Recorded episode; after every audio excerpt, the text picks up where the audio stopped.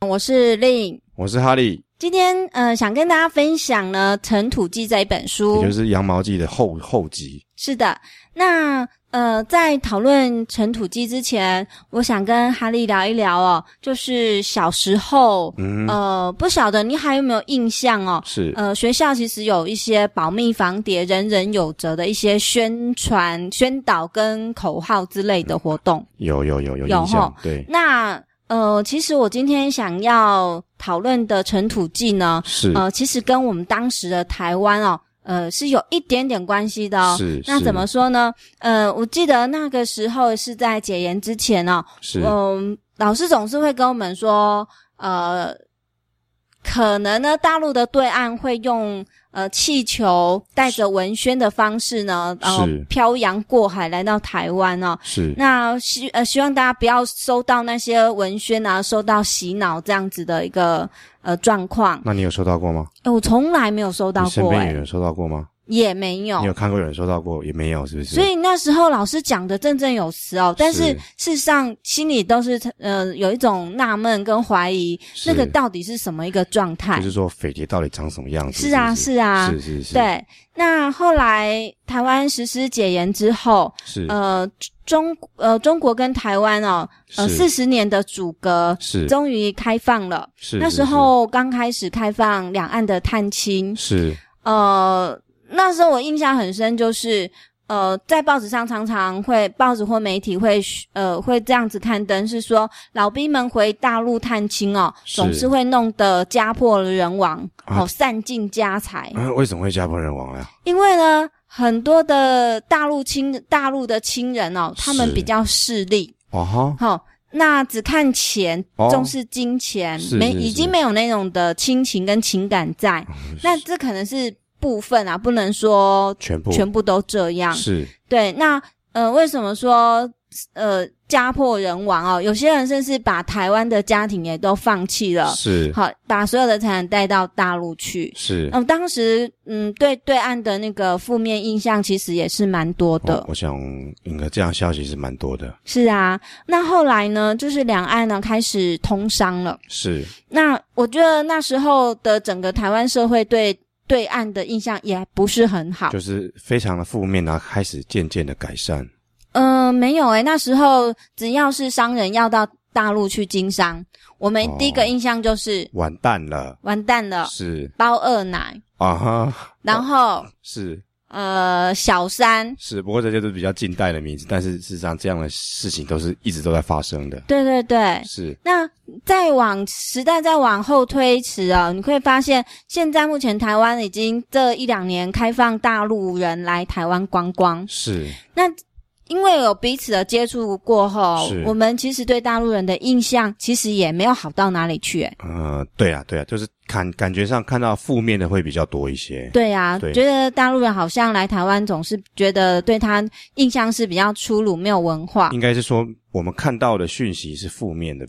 对，或许是被刻意的拍出来也说不定这样子，对那我们今天会谈这么多这个两岸的关系哦，是，最主要是呢，在《尘土记》前半部，是他呢已经准备开通十七地堡跟十八地堡了，是这两个世界完全不一样的世界。是呃，即将要开通前，是其实两边的人哦，心里哦都产生了复极大的恐慌，复杂呃，的情绪，复杂的情绪。是对，那我们今天呢，最主要就是来看看呢这个呃《尘土记》前半部的故事内容。是是，嗯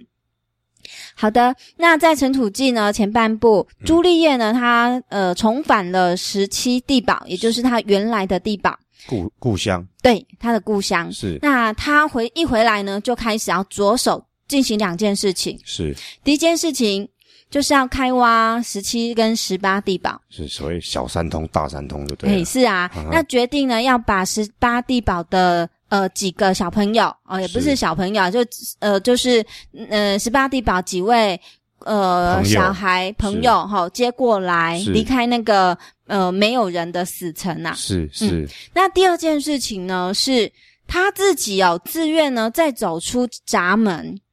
哦，再走出去干嘛呢？是二度走出十七地堡的闸门那哦。听起来好像出去很变得很容易了哦。是啊，因为有一次经验了嘛，啊，哈、就假装就是被派出去插镜头这样的 样子，是要这样的方式吗那？他这次主动争取出去哦，是为了要采集外面世界的一些环境上的物质。是是是，他希望能够透过化验，是好对外头的世界更了有解，更进一步的认识跟了解，是是也是也是要化解心中的很多的疑惑，这样是子。是好，那在十七地堡、十八地堡哈、他们在开通之际哦，嗯、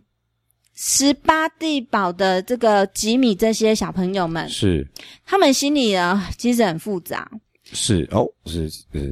面对一个新的环境的复复杂这样的心情吗？呃，过去呢一直居居住在这个没有几乎没有人的这个空城，是那他们呢其实有时候很害怕这种孤单，是可是想到呢即将开通这个十七、十八地堡即将开通了，是那你要面对的是全新的环境，数百人、是数千人，是好可能会来到的他们这个空城。是那他就在想，他们在想，那接他们这样的状态是数千数百人来拯救他们，是还是来抢他们的地盘呢？哦，这是个好问题啊，嗯，那人心哈、有好有坏啦，是那好人很多啦，但是坏人也是存在的。是对，那所以这些小朋友们哦，他们开始也在思考，嗯哼面对他们的未来，嗯哼他们似乎没有办法再用很单纯的心去看待，或是去呃面对他们自己的生他、活。啊为什么还没开始就会一直一直想这么多？是谁叫他们开始想这么多的啊、嗯、这个很自然吧。哦，是是啊很是，人心嗯人总是会去思考是很多的可能性。哦，嗯是那这些小朋友当中有一个是成人，他就是之前我们介绍的吉米、嗯哼啊。那他是长长大的，呃，内心是装着小孩子的一个大人。是那毕竟他比较成熟，是他想的会比较长远一点。是那吉米呢？呃，他开始思考，他要开始呃，对着这些小朋友们，比他更小的这些小孩们，呃，跟他们说，其实人真的有好有坏，是嗯、甚至开始呢，很不得已的要教小朋友人性比较黑暗的那一面。哦哦，先打预防针就对了。是啊，是啊，对。那我想这个部分是我在看到这本书的时候，我觉得还蛮震撼的一个点。就是就是把世界的真面目就在很小的时候就告诉你了，这样子。嗯，世界不全然是美好的，是是是，就是对就是提供你该知道可能的讯息都先告诉你这样子。对，哦，嗯。那接下来就是十七地堡的部分，他们很努力开挖，终于开通了。哦，对，那开通了之后呢，呃，这几个小朋友哈、是开始面对全新的生活，是可是这样的生活并没有维持多久，哦，因为朱丽叶的积极，还有是朱丽叶呢这样从十呃他们的十七地堡出去再回来，是这个应该是史无前例的一个这个新闻啦。是，那我们再来看一下朱丽叶，她返回十七地堡之后，嗯哼，她变成世界英雄了吧？哦，呃是哦，因为她做了一个大家都从来不曾做过的事情，是登登陆月球就对了。呃，而且还回来了。哦，很是嗯嗯，，平安回到家是哈。是嗯，可是，呃，可以请的，呃，可以可以请哈利想一想哦。是你觉得重返十七地堡的朱丽叶，是，在大家心目中会是什么样子？嗯，我觉得应该是神秘跟好奇为为主吧。神秘跟好奇。对，对对，那嗯如果说、呃，这个十七地堡他们之前有一些既有的思想的话，那他们可能会拿既有的思想来批评、批嗯，判他这个呃去过外面世界的人这样子。我觉得可能应该也是一种很矛盾的心情，就是又想知道外面是怎么一回事，但是是又觉得说他好像跟他们原既有的一些思想或是价值可能会有一些冲突。我觉得会有这样矛盾的心态，是这样子吗？呃，没有错，诶、哦在小说里面呢，呃，其实它也反映了一些人们的一个心态，是，因为。呃，或许我们会以为朱丽叶重返第十七地堡会是一种英雄的行为啦，哈。是是那呃，能够亲眼见证外面世界，而且也想要听听看外面世界是到底是怎么样啊。是但是就像您说的说是一种好奇的一种心态。是，可是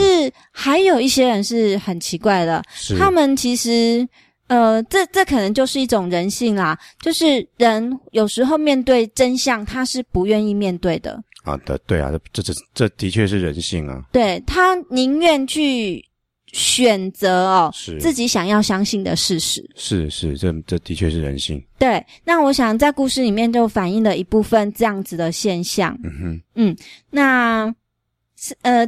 在故事里面啊，世界有一个神父，哇，神父哦，对他呢，在利用传教的一个这样子的活动。是呃散播一种恐怖的思想。哦，恐怖的思想，嗯他们会认为说，朱丽叶呢，她她这种举动其实是一种传说，哦因为当时人并不是每个人都很了解那个当时的状况哈，嘛。是是嗯那资所讯以不完整嘛，是是透过这个神父传教的过程中哦，是他传播了很多的恐惧思想。哇，这也是非常的讽刺啊！这嗯个很多都可以、这样的一个桥段，可以讽刺到很多东西。等一下我们再来讨论这件事情。嗯哼，所以呢，这个神父的部分哦，他扮演一个黑脸的角色。那是有人赋予他，还是他自愿的嘞？哦，当然是是他自己呃站在一个这这个比较偏颇的立场去哦传播这样的所以他思自想。自动自发出来做这件事情。对对对，他哦觉得朱丽叶是一个魔鬼。是是是，嗯，嗯哼，因此啊，神父呢，他决定哦，带着一批人嗯勇闯十八地堡。哦，我是怎样去去抓鬼，做？哦，是是是想去是看看那是一个什么魔鬼的世界。哇，听起来还是很讽刺。嘿，然后嗯对嘞，就在神父带着这批人哈、下楼，要穿越这个地道哈、来到十八地堡。他们是第一批好、过去的人，是呃，不久之后，嗯那个 Number One 的地堡，哦，他下令呢总部要封闭这个十七地堡，也就是要摧毁十七地堡，是释放了毒气，是好一就是一举歼灭所有的十七地堡所有的人。为什么突然南部老大要想把它灭光？为什么？因为朱丽叶她探索太多的一个呃，知道太多的事情，就是让的十让十失七去控制了十。七地堡都无法控制，想说那干脆把它毁了算了，这样是是是，哦，那还那也是蛮坏的嘛。对，嗯哼那所以那个朱丽叶她因为有看过十八地堡毁灭的样子，是，所以以他知道人是不能往上爬哦你要往下走，是哦那是唯一的生路。哦，这为什么？为什么嗯？因为他朱丽叶，她透过十八地堡的闸门，是好、她看到当时的人都是拼命往外跑啊，是所以呢，在那个闸门口看到堆积如山的尸体。哦，这也是一种嗯反射呃讽刺反讽法哈。那所以他就号召赶快让大家呢，尽量尽可能就是透过呃那个地下道呢，就是是到十八地堡去避难。是那在最后一刻，就是，嗯、但虽然没有把所有的人都带走，嗯但是尽可能的啦哈。是嗯那最后就是在最后一刻呢，就是呃，朱丽叶的好朋友，他做一个牺牲者，哦他呢就是自己留在十七地堡，然后把地道封闭了。是对，是那我想这是到了一算是到了另外一个阶段啦。嗯哼那自己的家园毁了。是那自己亲爱的人，呃，自己的爱人、自己的家是人，很多都不在了，被杀掉了，对，嗯哈，也没有逃出来啦。哼是哈是，那他们其实内心都很很煎熬。所以某方面十八号也是曾经遭过同样的事情，啊这样是的，就是是被的，被总部就是要关关门的意思，对对对关门全部杀光光对。哦，那所以，呃，大家在此时此刻嗯，哼好，心中其实，嗯。是自责吗？或是嗯互相指责，或者是抱怨？是那很很多的状态呢，就会呈现出来。哦，对人性百态就出来了，嗯是那我们先看到这个地方哦，是是，呃，因为接下来呢是大家准备要重建家园的部分，是我们就留到下一步，呃，哦再仔细的去探讨。重建家园是重建十七号嘞，还是重建十八号，还是一起重建？当然先就目前能够生存的空就是先把间，自己自十七号先把对对对弄好，再再说这样子。嗯，哦，是是是，所以重建部分会留到下一次再再再再再来讨论这样子。对的对的。是，那我想哦，在看到《尘土记》前半部、哦，我都是觉得越来越精彩啦。啊哈包括这个羊毛记啊，我觉得是它羊毛记的前半部，它只是在建构这个世界。是嗯，那羊毛记的后半部开始就是抽丝剥茧，去寻找问题的来这个问题背后到底又是什么问题这样子。是是，那一直到尘土记哦，你就开始豁然开朗，是整个整个世界哈，整个整个被遮蔽的那个呃世界是越看越清楚。是对，那呃，我想说，在这个地方，尤其是尘土记的部分，前半部的部分，我看到很多很多群众心理的状态，是那看到了呃人与人之间不信任吗？不信任，嗯嗯哼或者是那种怀疑、利用利用、对抗的那种心态。是是，对，那我觉得这个对人性的这个描写十分的尖锐。写实吗？就是嗯写的跟真的一样这样子。对呀、嗯啊对呀、哦，诶，那我很好奇，那怎么没有人出来去质疑总部嘞，或是去反抗总部？怎么没有听到这样的桥段？还是呃之后会提到这样的事情？呃，其实，在故事中是有的，哦，但是嗯没有，相对来说并没那么重要。也不是没有那么重要，啊而是是我很希望读者呢可以自己呢去看翻阅书籍，哦，呃，自自己去看到那个第一地堡的状态是什么样子的。哦，嗯所以那我还是很好奇，能够稍微透露一点，最后他们有没有推翻总部？哦，当然有哦，所以最后是的，就是目标还是在要争取自己自由，所以还是要先把总部推掉就对了。我想真理是能够召唤某些勇敢的人去追求的。那包括第一地堡里面，嗯是第一地堡虽然统治者很无情又无理呀、是，嗯，没有人性的管理，但是在第一地堡里面，其实也有很有良心的人。是是，那里面就介绍了有一对兄妹，是呃，因为发现了这个第一地堡的领导者，是他们这样残忍的手段，他们是自己本身不是很认同。是嗯那因此，透过无线电，其实不断的跟朱丽叶十七地堡、十八地堡，哈，是就是不断的在做沟通。是那后来认识到了这个朱丽叶之后，是呃，慢慢的把真实的状况呢告诉朱丽叶，是好让朱丽叶比较了解说，哦，我们现在目前是处在什么样的境况？某方面也算是有点有人在内应是的，哦，听起来还蛮精彩的。对，这个听起来也蛮像近代许多国家的建国的历史。嗯。那我觉得作者啊，在这部小说里面，他是把它创造了是一种很勇敢、是很聪明，嗯是然后个性又很坚强，是而且他无私。无私，嗯，为什么他无私嘞？他不是为自己利益啊。为什么他不为自己利益嘞？嗯，他是被设定，还是说有有一些因素促成他这样子的个性？在小说里面很单纯，就是说她就是一个很认真工作的女子。是是是、嗯那这是一种个性吧？是是、嗯那呃，我觉得她塑造的个性，我相信应该也就是作者他所向往的一种领袖的性格。啊哈，嗯，那我也觉得这样的性格哦，其实是每一个人他在实现自我价值的一个很重要的性格。核心嗯核心的元素，是啊，嗯哼，那嗯，朱丽叶可以不不要管这么多事情，是她只要好好的过好她的生活就好了。是可是，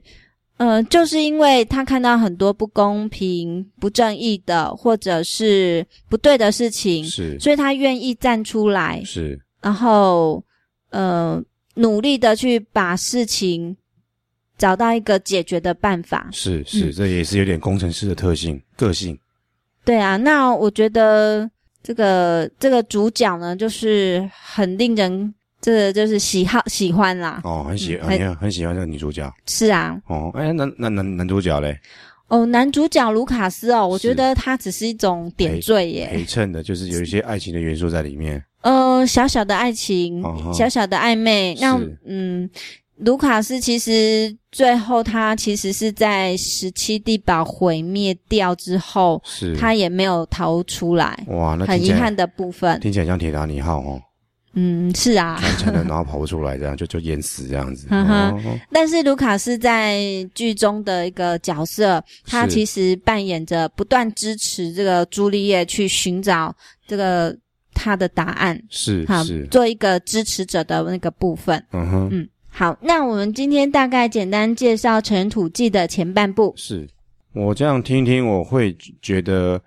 他这样子的，他这是一个很畅销的小说嘛。嗯，那我在想说，他可能畅销的主要的元素是，会不会是因为是营造出一种对有一种类似像对立这样的一个场呃故事的情节，就是呃黑与白之间的的战争，你觉得是像这样子的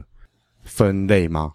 呃，我觉得这部小说很吸引人，就是在于主角的个性吧。是是，我是觉得这样的个性，呃，才有机会创造一个嗯更美好的一个未来，是是把一个人的希望跟梦想实现出来。嗯哦，嗯，所以我觉得这个主角的设定非常棒。也是还是有这种小虾米但战胜大金鱼的元素，呃可以，这样说吗？可以吧？哦，那这个应该人人都爱啦，我想这样嗯对呀、就很振奋人心这样子。所以故事它有它的核心价值。是是是嗯、那我认为呢，目前台湾哦，是，呃，还不是很开放。哎是是哪方面呢？哈呃，嗯就是对于对于世界，是对于，因为我们毕竟是一个岛国国家，嗯是那对很多国家的一个合作或交流的部分，是其实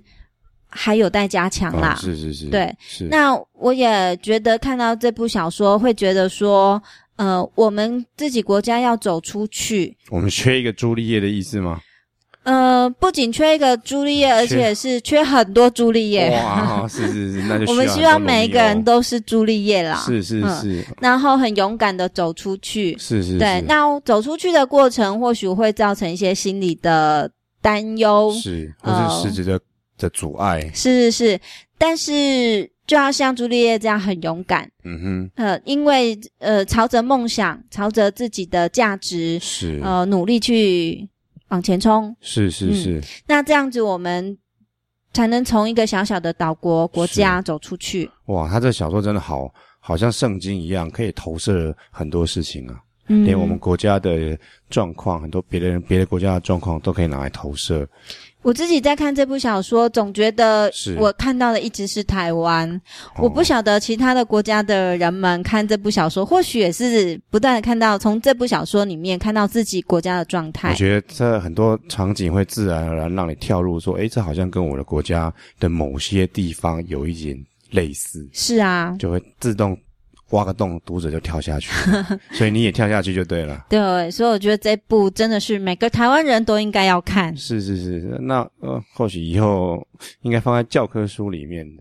就说这个小虾米战胜大金鱼的故事，这样，我想嗯哼或许这是我们教科书里面缺少的东西，是这样子吗？因为我们的教育体制是，我不晓得可不可以容纳。是、呃，我现在讲的教育体制是指中小学，是，能不能容纳这一部小说的存在，我不太了解你。是指篇幅的意思吗？太多是啊哦是啊这这这好好大一本放不进去这样子， 嗯，是哦，不可能没办法说抽成一小段出来变成就是因为故事要看完整。哦，至少说可能在公民课程啊，或是历史课程上面，可以拿这个小说当做参考的读物。那、嗯，很期待有这样的一天。对对对对对，所以其实或许这个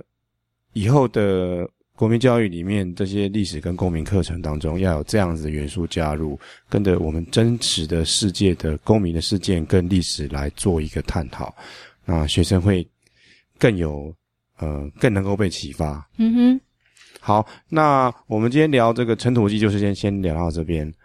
那我们今天节目里面提到的，我们今天的录音的录音档，还有我们提到的一些相关内容，我们尽可能会找到它网络上找到了参考的一些资料，放在我们网站上面。呃，希望你喜欢的节目，也希望你继续收听。拜拜。拜拜。